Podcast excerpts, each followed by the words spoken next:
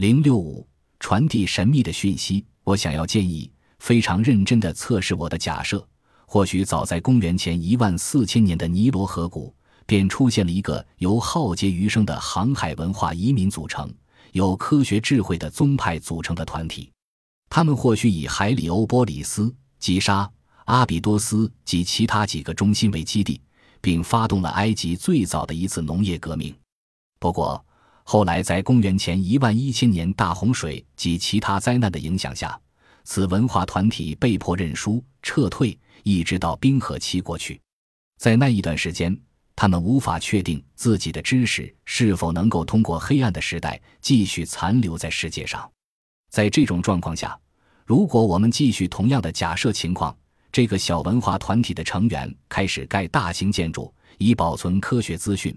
并且不论他们是否能够存活着，这些资讯都能够传给后代子孙。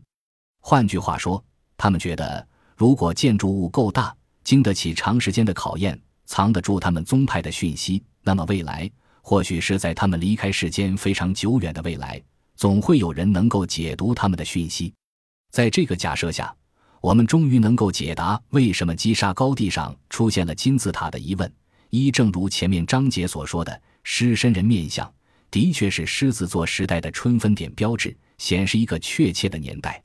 以我们现代的历法而言，便是公元前一万零九百七十到公元前八千八百一十年之间。二三座主要的金字塔的确都属于总体大设计图的一部分，而这个总体设计的目的，则是要记录下公元一万零四百五十年猎户星座主要三星与银河的关系，利用岁差运动的现象。设定他们存活的时代为公元前一万一千年前后是非常有效的手段，因为岁差运动被认为是我们行星上唯一真正的时钟。不过，我们感到迷惑的是，我们现在确知大金字塔的南侧通气孔面对的是公元前两千四百五十年左右的猎户星座和天狼星，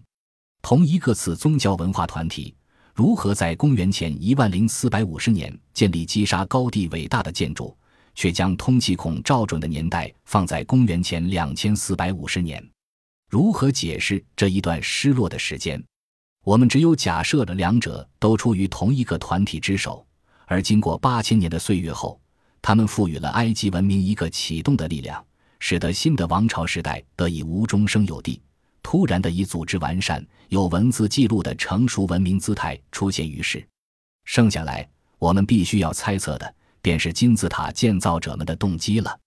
理论上，建造金字塔的应该和北半球最后冰河期快结束时制造那神秘地图的作者为同一组人。果真如此的话，我们不妨一并质问：为什么这些有高度文明和技巧的建筑家及航海家？对公元前一万四千年，哈普古德根据菲利比布亚舍所描绘的原图推算出来的年代，神秘的南方大陆逐渐进行的冰河化运动如此痴迷，有没有可能，这些人想在故乡被消灭的过程中留下一份永久性保存的地图，